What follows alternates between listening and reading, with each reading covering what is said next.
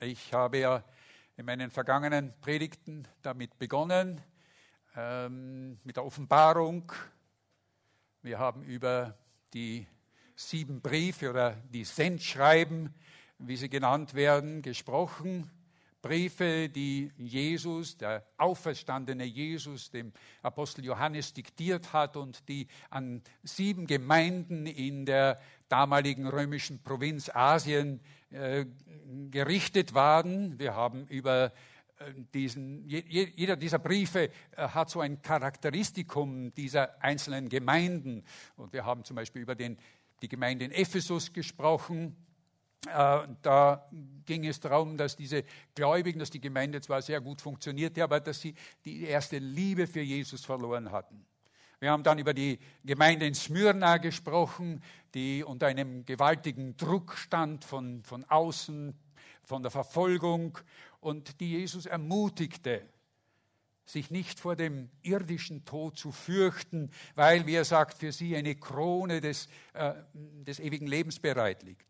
Dann war die Gemeinde in Pergamon, die es mit Irrlehre zu tun hatte, die Irrlehre zugelassen hatte oder die Gemeinde war gespaltet durch Irrlehre.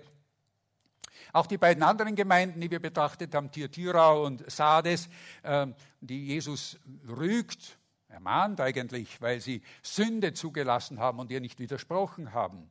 Und er sie warnt davor, dass das Folgen haben wird.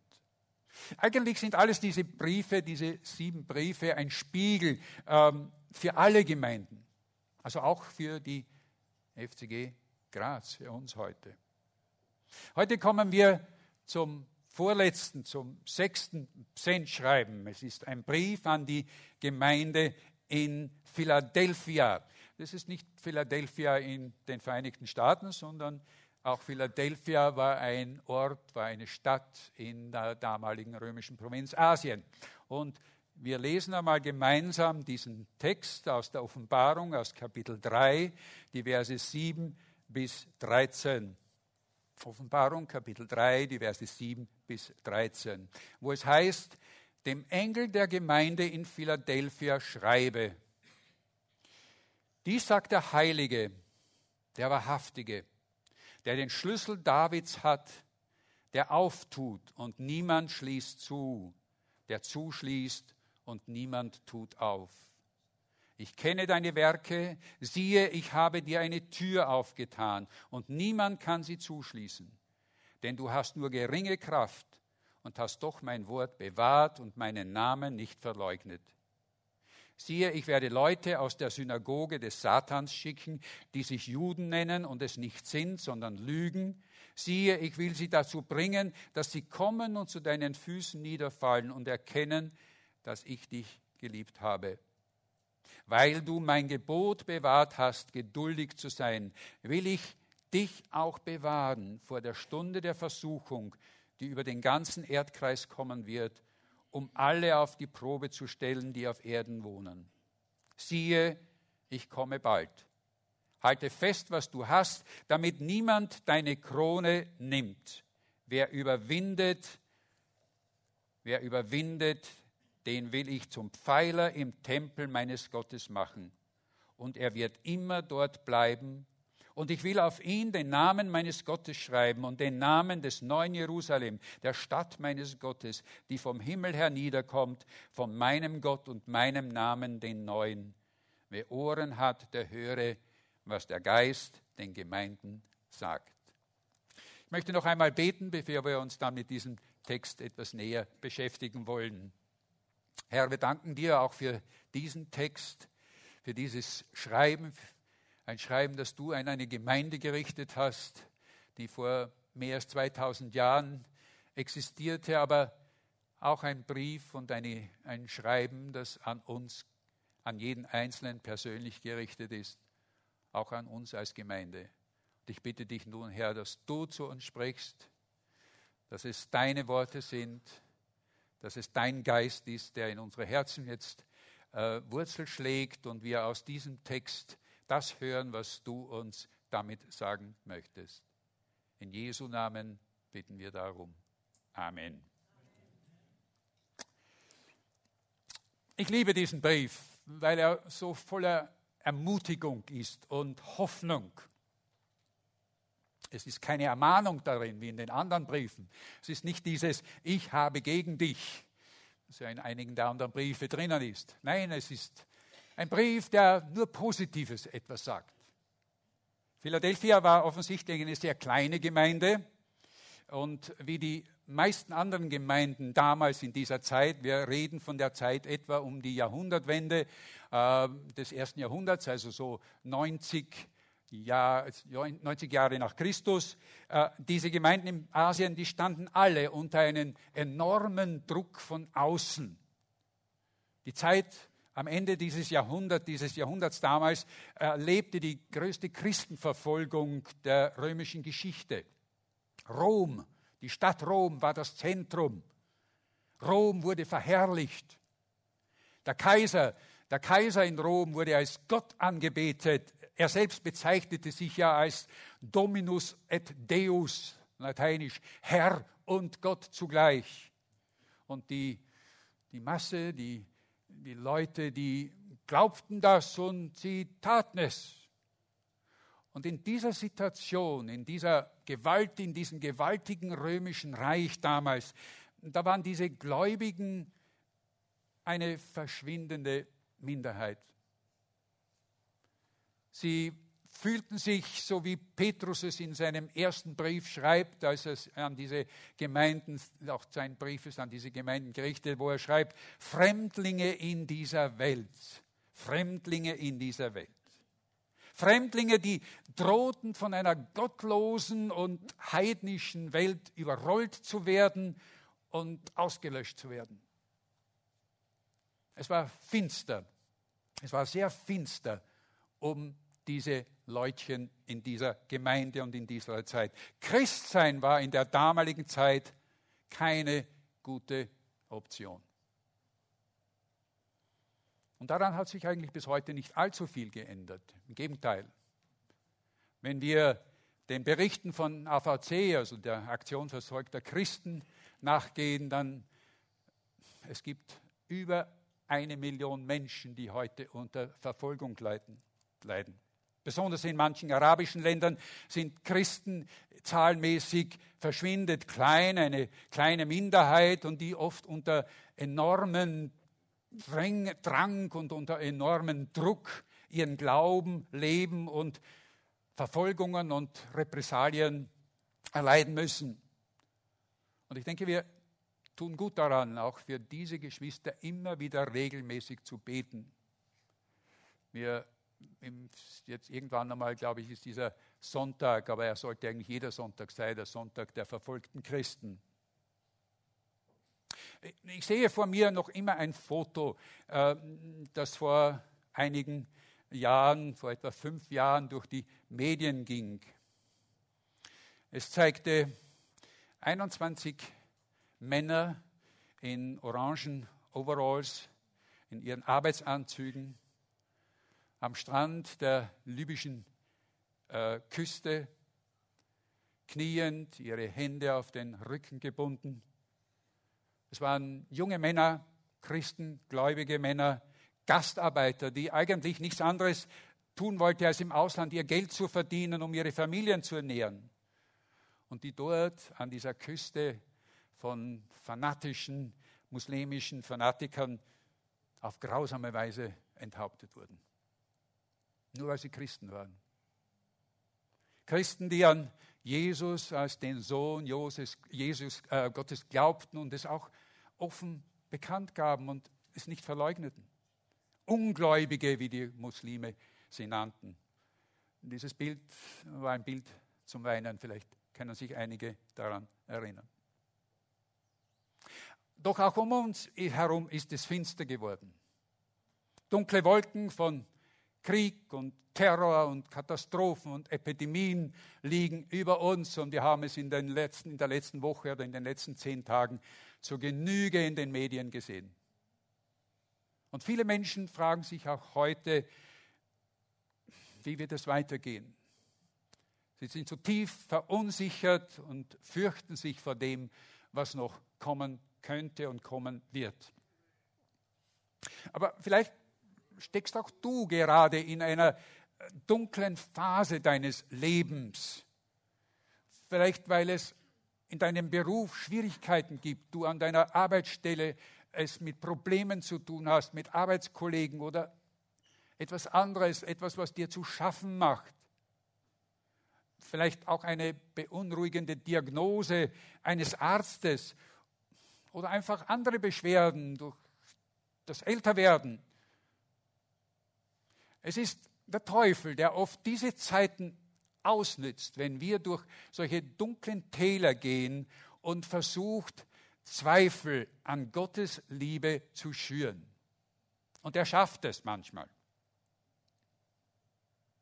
Für die Gläubigen äh, in der Gemeinde dort, wir haben es ja gerade gelesen, war es auch noch etwas anderes. Es war eine Gruppe von Juden. Jesus nennt sie die Synagoge des Satans, eine harte Bezeichnung für sie. Äh, diese Leute behaupteten, was die Christen durchmachten, was diese Gemeinde durchmacht, war eigentlich nichts anderes als eine Strafe für sie, ähm, weil sie eben diesen Jesus anbeteten und ihn liebten. Psalm 42 drückt dieses Gefühl so wunderbar, so, so treffend aus, wo es heißt, meine Tränen sind meine Speise Tag und Nacht, weil man täglich zu mir sagt, wo ist nun dein Gott? Habt ihr diese Frage schon gehört von Leuten? Wo ist Gott? Wo ist Gott in dieser Welt mit all diesen Problemen? Warum tut er nichts? Warum lässt er es gefallen? Und in diese Situation hinein, damals für diese Gemeinde in Philadelphia, aber auch in unsere Situation, in unserer Zeit, spricht Jesus. Und er spricht auch in deine Situation hinein, was immer sie auch ist, wie dunkel sie auch zu sein scheint. Und er beginnt damit, dass er einmal sagt, wer er ist. Wer er ist. Er stellt sich selbst vor. Ich habe schon das letzte Mal gesagt, die Offenbarung ist eigentlich nichts anderes als ein Buch, das in ganz großen Buchstaben die Einzigartigkeit von Jesus, von dem auferstandenen Jesus zeigt. Und Jesus sagt, dies sagt der Heilige, der Wahrhaftige, der den Schlüssel Davids hat, auftut und niemand schließt zu, der zuschließt und niemand tut auf. Vers 7. Damit beginnt der Brief. Dies sagt der Heilige, der Wahrhaftige und der die Schlüssel Davids hat. Alle diese drei Beschreibungen weisen auf das Alte Testament hin, wo ja Gott im Mittelpunkt steht. Und sie beziehen sich im Alten Testament auf Gott. Heilig, äh, heilig kommt so oft vor. In Jesaja 6,3, wo Jesaja im Tempel ist und plötzlich überwältigt wird in einer Vision und den, und den Himmel sieht und den Thron Gottes sieht und wie er dort sieht, wie die Seraphim, das sind also diese Engel, diese Erzengel, wie diese Erzengel rufen, heilig, heilig, heilig ist der Herr Zebaoth, alle Lande sind voll seiner Ehre. Ein dramatisches, ein dramatisches Bild, wenn man sich das vorstellen kann. In Jeremia, in Jeremia 10, 10 heißt es, der Herr ist der wahrhaftige Gott, der lebendige Gott, der ewige König. Vor seinem Zorn bebt die Erde und die Völker können sein Drohen nicht ertragen. Und auch der Schlüssel kommt im Alten Testament vor. Im Jesaja Kapitel 22, Vers 22 ist von diesem Schlüssel Davids die Rede. Äh, es würde zu weit führen, wenn wir jetzt diesen Zusammenhang dort uns ansehen. Das könnt ihr selbst nachlesen. Aber äh, nur so viel. Dieser Schlüssel des Davids ist ein Symbol der Macht und der Autorität, die jemand hat, etwas aufzutun, was niemand zuschließen kann, oder etwas zuzuschließen, was niemand wieder auföffnen kann. Und alle diese drei Eigenschaften, diese drei Eigenschaften, die für Gott im Alten Testament beschrieben werden, sie treffen auf Jesus zu. Alle drei. Er ist heilig, er ist wahrhaftig, er hat den Schlüssel Davids.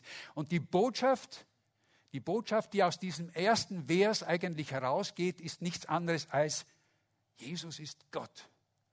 Jesus ist nicht ein Mensch, Jesus ist nicht ein Prophet, wie viele meinen, nicht ein guter Lehrer oder ein, ein, einer, der einfach eine gute Botschaft hatte. Nein, er ist Gott mit all den Attributen, die Gott auch hat. Er ist der, der von sich selbst sagt, mir ist alle Macht gegeben auf, im Himmel und auf Erden. Matthäus 28, Vers 28.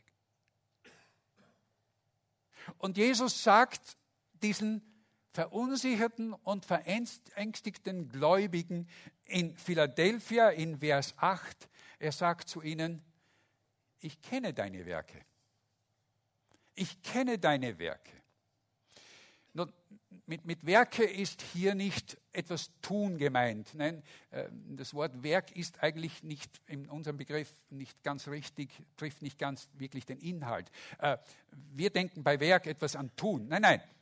Mit Werk ist eigentlich ein Zustand gemeint, wie etwas ist.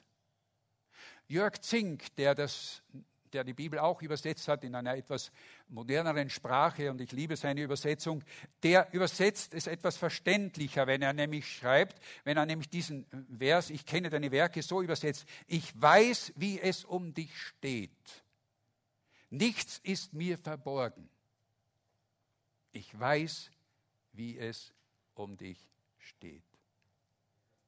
Jesus weiß um die Bedürfnisse dieser hart geprüften Gemeinde. Ich weiß, was du durchmachst, sagt er. Ich weiß, du hast nur eine geringe Kraft. Und er sagt es auch uns. Er sagt es dir, er sagt es mir. Ich weiß, wie es bei dir aussieht. Ich kenne deine Situation.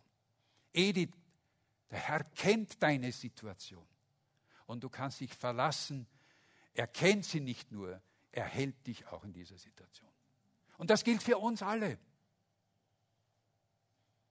Und dann sagt Jesus zu ihnen, und doch, weil du all das durchmachst, weil du in dem steckst, hast du mein Wort bewahrt und meinen Namen nicht verleugnet. Du hast mein Wort bewahrt und meinen Namen nicht verleugnet. Mit anderen Worten, du hast nicht gezweifelt an mich. Du hast deinen Glauben nicht verloren. Was für ein Zeugnis eigentlich für diese Gemeinde in Philadelphia. Würde Jesus das auch zu uns sagen? Seht ihr, es hat schon etwas Gewaltiges an sich, wenn Jesus äh, von uns sagen würde, du hast das Wort festgehalten. Du hast im Glauben, auch in deiner Not, in der du stehst, nicht vergessen. Du hast meinen Namen angerufen. Jemand hat einmal gesagt, ich weiß nicht, wer es war, ich weiß nicht, aber ich verwende diesen Satz sehr gerne, weil er einfach wunderbar ist. Jemand hat einmal gesagt, wir werden niemals begreifen, dass Jesus der Einzige ist, den wir brauchen, bis wir zu dem Punkt im Leben kommen, wo Jesus der Einzige ist, den wir haben. Amen. Amen. Wir werden niemals begreifen, und begreifen heißt nicht mit dem Kopf etwas zu verstehen. Nein, nein, begreifen heißt, wir werden es erfahren, wir werden, wir werden es angreifen können. Es ist eine Erfahrung, die wir machen, dass Jesus der Einzige ist, den wir brauchen. Wenn wir nämlich niemanden anderen mehr haben, dann brauchen wir ihn ganz besonders. Seht ihr, in guten Tagen des Lebens, da fällt es uns nicht schwer, Jesus den Herrn zu nennen. Das ist nicht schwer. Wenn die Sonne scheint und die Wellen auf dem Wasser ruhig sind, dann lassen sich leicht Loblieder singen. Es sind die schweren Zeiten. Es sind die schweren Zeiten, wo sich unser wahrer Glaube wirklich beweist. Dann steht nämlich mein und dein Glaube auf dem Prüfstand. Da beweist sich, wie echt unser Glaube wirklich ist. Und die Gläubigen in Philadelphia hatten diese Prüfung bestanden. in diesen dunklen Stunden ihres Lebens, in diesen Jahren, in denen ihnen menschlich gesehen so der Boden unter den Füßen eigentlich weggerissen wurde und sie nichts mehr hatten, jede Hoffnung hat sie eigentlich, wurde ihnen genommen. Da hatten sie sich am Wort Jesu, am Wort Jesu festgehalten und seinen Namen nicht verleugnet, wie es hier heißt. Und Jesus belohnt ihre Treue. Er belohnt diese Treue im gleichen Vers, in Vers 8, wo es nämlich heißt, siehe, ich habe dir eine Tür aufgetan und niemand kann sie verschließen. Ich habe dir eine Tür aufgetan, die niemand zumachen kann. Der kleinen Gemeinde, die umgeben war von Ablehnung und Anfechtung, die sich eingeschlossen fühlte wie in einem Raum, ohne Ausgang, ohne Fenster, in völliger Dunkelheit, denen verheißt Jesus, ich habe dir eine Tür aufgetan. Was bedeutet es, eine neue Tür hat sich aufgetan? Seht ihr, eine neue Tür aufzutun bedeutet Veränderung. Etwas anderes, eine neue Gelegenheit, eine neue Möglichkeit, eine neue Chance, ein neues Leben. Wie oft wünschen wir uns doch in unserem Leben, dass sich etwas verändern möge, dass sich unser Leben doch irgendwie ändern wird, dass sich unsere Situationen verändern möchten, dass das, was uns so schwer fällt, doch endlich gelöst wird. Herr, tu doch etwas. Und manchmal Manchmal schenkt Gott uns auch solche momentanen Veränderungen. Manchmal öffnen sich Türen, mit denen wir absolut nicht gerechnet haben. Stimmt es? Habt ihr das schon erfahren? Ich habe es erfahren. Etwas, was ich nicht erwartet habe, plötzlich geht es. Es war eine Kleinigkeit, nur ich erzähle es nur, aber es war nur eine Kleinigkeit. Bei uns hat die Wasserpumpe ausgesetzt. Mein eigener Fehler. Ich sage nicht warum, aber es war mein eigener Fehler. Der Installateur kam und hat es repariert. Hat wieder, es war nichts anderes als Luft kam in den Wasserbehälter, in den Kessel hinein. Luft, das hat er innerhalb von einer halben, dreiviertel Stunde geklärt gehabt. Und am nächsten Morgen wollte ich Wasser auftreten und Luft kam heraus. Nein, dachte ich, was ist jetzt? Weil er mich schon gewarnt hat und gesagt, wenn, wenn das noch ist, dann, wenn das wiederkommt, dann hast du einen Rohrbruch. Oh nein, nur keinen Rohrbruch, das brauche ich nicht. Ne? Und dann ist mir aufgefallen, beim ersten Mal hat doch diese Wasserpumpe, nachdem Luft drinnen war, die ganze Zeit, ist doch ganze Zeit gelaufen. Und ich musste sie händisch abschalten. Warum hat sie sich dieses Mal nicht von selbst abgeschaltet, als Luft wieder drinnen war in der Leitung? Das gibt's doch nicht. Also ging ich hin zum Wasserkessel, schaute nach und was war es? Er hatte vergessen, den Schalter wieder einzuschalten für die Pumpe. Und als ich die wieder eingeschaltet habe, war alles wieder in Butter. Gott schafft manchmal solche Veränderungen auf, von, einer, von einem Moment zum anderen. Aber es ist nicht immer so. Und vielleicht ist es oft nicht immer so. Und für die Gemeinde in Philadelphia war es auch nicht so, dass sich wirklich etwas Gewaltiges veränderte. In Rom war noch immer der Kaiser. Und der Kaiser äh, Domitian, ein grausamer Kaiser, starb sechs Jahre später erst. Sechs Jahre später. Die Juden, von denen, oder diese Gruppe, die da in Vers 9 äh, äh, berichtet wird, die verbreiteten noch immer diese Lügen über die Christen und sagten, dass ihr Elend eigentlich eine Strafe Gottes sei und sie kein, kein, äh, äh mit keiner Hilfe rechnen dürfen. Und Jesus verheißt ihnen aber, und das steht auch in Vers 9, wenn ihr nachschaut, in Vers 9, in Vers 9 heißt, verheißt er ihnen, dass er eines Tages sie schicken wird, die ihnen zu Füßen fallen wird, den Gläubigen, und die bekennen müssen, dass sie gelogen haben und dass Jesus die Gläubigen sehr wohl geliebt hat. Das verheißt er ihnen. Aber noch war es nicht so weit. Seht ihr, und auch in unserer Welt gibt es immer noch Kriege und Terror und Krankheiten. Und die Menschheit scheint noch nicht gelernt zu haben, wirklich in Frieden miteinander zu leben. Es ist noch nicht so weit. Noch ist Warten angesagt. In Vers 10, Vers 10 beginnt mit Worten, die man leicht überliest. Vers 10 beginnt mit den Worten, weil du mein Gebot bewahrt hast. Welches Gebot? Weil du mein Gebot bewahrt hast, geduldig zu sein, heißt es dort. Geduldig zu warten ist ein Gebot Jesu. In Kapitel 5 des Römerbriefes schreibt Paulus, wir rühmen uns auch der Bedrängnisse, weil wir wissen, dass Bedrängnis Geduld bringt, aber Bewährung, Bewährung aber Hoffnung. Und die Hoffnung aber lässt uns nicht zu Schanden werden. Denn die Liebe Gottes ist ausgegossen in unsere Herzen durch den Heiligen Geist, der uns gegeben ist. Römer Kapitel 5, 3 bis 5. In der letzten Woche bei der Vorbereitung dieser Predigt fand ich einen Ausspruch von dem deutschen Benediktinerpater Anselm Grün, der bekannt ist für viele Bücher. Und er schreibt in einem seiner Bücher Folgendes. Christen haben eine andere Form des Lebens weil ihr Leben geprägt ist von einer Hoffnung, die diese Welt nicht kennt. Und deshalb können sie anders leben in dieser Welt. Habt ihr das verstanden? Ich lese es noch einmal.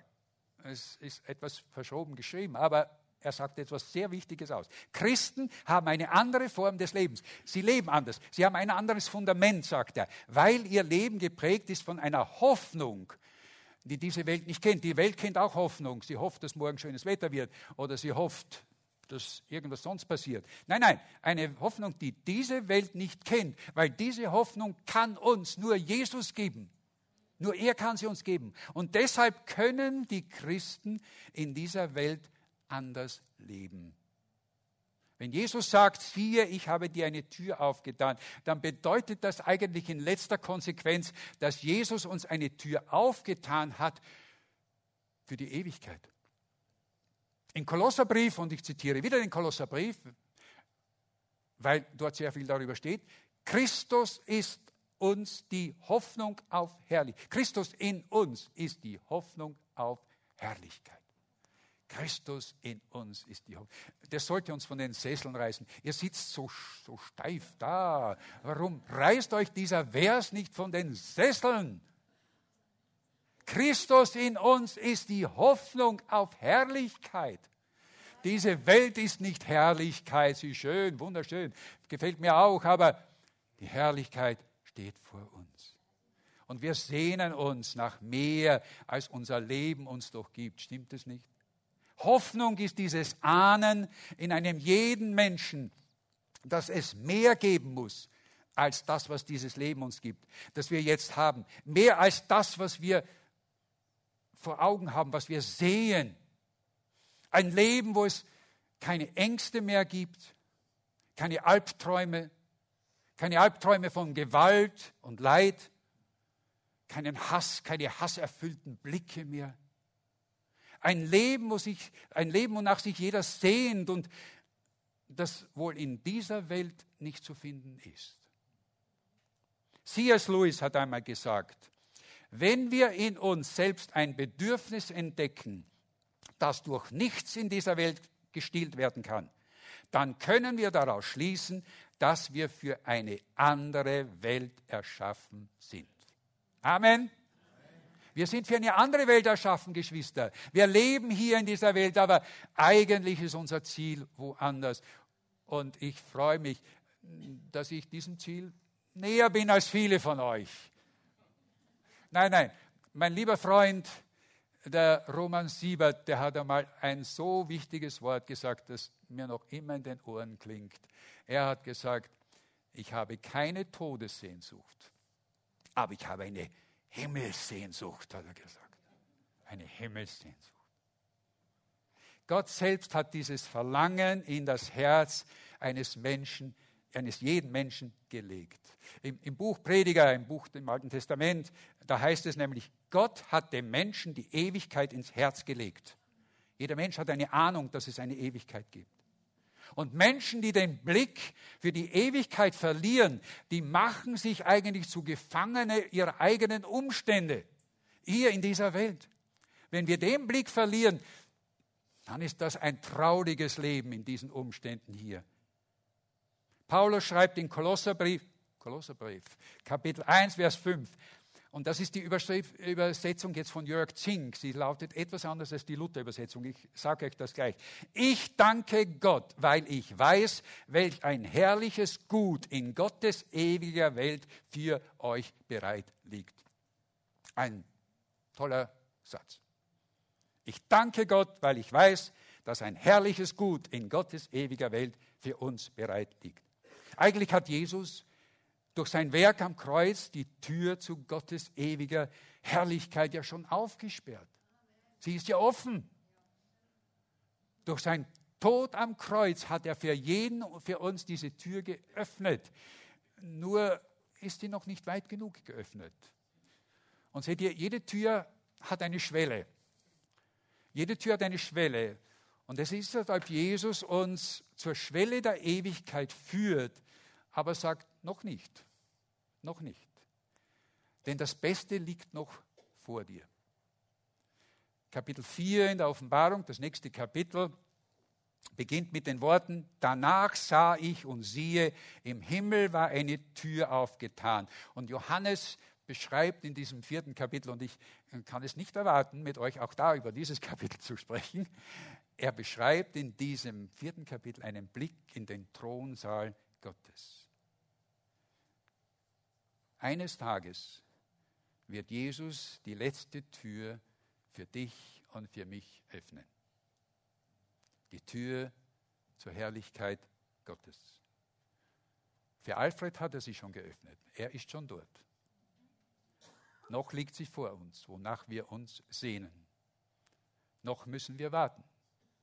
Vielleicht müssen wir noch etwas lernen, bevor wir auch dort durch dürfen.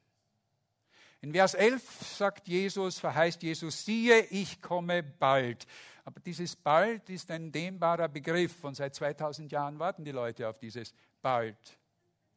Noch leben wir in dieser Welt, die nicht vollkommen ist. Corrie de Boom hat einmal gesagt, die Hände des Herrn sind weich, aber seine Wege sind rau. Und deshalb ermahnt Jesus uns auch am Ende dieses Briefes in, in, in, in Offenbarung Kapitel 3, er ermahnt uns und sagt, halte fest, was du hast, damit niemand dir deine Krone nehmen kann. Wie von der Gemeinde in Philadelphia ist auch für uns bis dorthin Geduld und Beharrlichkeit und Treue erforderlich. Geduld, Beharrlichkeit, festhalten am Wort Gottes, festhalten am Namen Jesu. Bist du bereit dafür? Seht ihr, in Jesu Namen, in Jesus selbst liegt die Kraft für dieses Leben, für dieses Warten dorthin. Jesus in seinem Namen ist die Kraft. Jesus in seinem Namen, heißt es in einem Lied, ist so groß, dass selbst die Blinden sehend macht. Der Name Jesus ist erfüllt von Herrlichkeit. Jesus, Gott von Ewigkeit. Und ich bitte das Lobpreisteam, dass sie herauskommen, weil wir dieses Lied gleich singen werden. Aber zuerst noch einmal diese Frage, bist du bereit dazu? Bist du bereit dazu? Bist du bereit dazu, wirklich zu warten und den Glauben festzuhalten, auch wenn wir durch schwere Zeiten und wenn du durch schwere Zeiten gehst? Jesus verheißt uns dann, ja, vielleicht noch vorher noch etwas anderes. Spurgeon hat einmal über die Arche Noah gepredigt und hat gesagt, dass die Arche auch eine Tür hatte, die weit offen war, wo jedes Tier hineingehen konnte. Und dann sagt er, selbst die Schnecke hat durch Beharrlichkeit den Weg in die Arche gefunden. Als Gärtner würde ich eher sagen, äh, es wäre mir lieber gewesen, wenn sie es nicht gefunden hätte. Aber am Ende von diesem Brief, und damit komme ich zum Schluss, macht Jesus eine großartige Verheißung. Er sagt, wer überwindet, wer überwindet, den will ich zum Pfeiler im Tempel meines Gottes machen. Was auch immer das bedeutet, ein Pfeiler ist etwas Stabiles, etwas Festes, etwas, was stützt. Ich will ihn zu einem Pfeiler im Tempel meines Gottes machen. Und er wird immer dort bleiben. Und ich will auf ihn den Namen meines Gottes schreiben und den Namen des neuen Jerusalems. Wir verstehen nicht, was das bedeutet. Ich will es auch gar nicht erklären, versuchen zu erklären. Wir werden sie zur rechten Zeit dann verstehen. Aber Jesus verheißt uns etwas Großartiges nämlich dieses neue Jerusalem, das am Ende der Offenbarung auch beschrieben wird.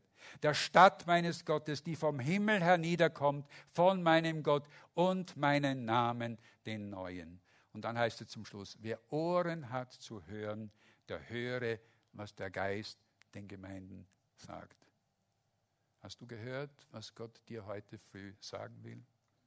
Hast du gehört, was Gott dir durch dieses, diesen Brief, durch diese Botschaft sagen möchte? Dann halte fest. Halte fest für den Tag, wenn er wiederkommt. Wir singen jetzt dieses Lied gemeinsam und das ist wirklich ein Bekenntnislied. Wenn wir nämlich singen, Jesus, in deinem Namen ist die Kraft. Jesus, die selbst die Blinden sehend macht. Der Name Jesu ist erfüllt von Herrlichkeit. Jesus, Gott von Ewigkeit. Jesus, in deinem Namen liegt das Heil. Jesus, mein Lob wird dir allein zuteil. O Jesus, du bist Gerechtigkeit, Leben in aller Ewigkeit.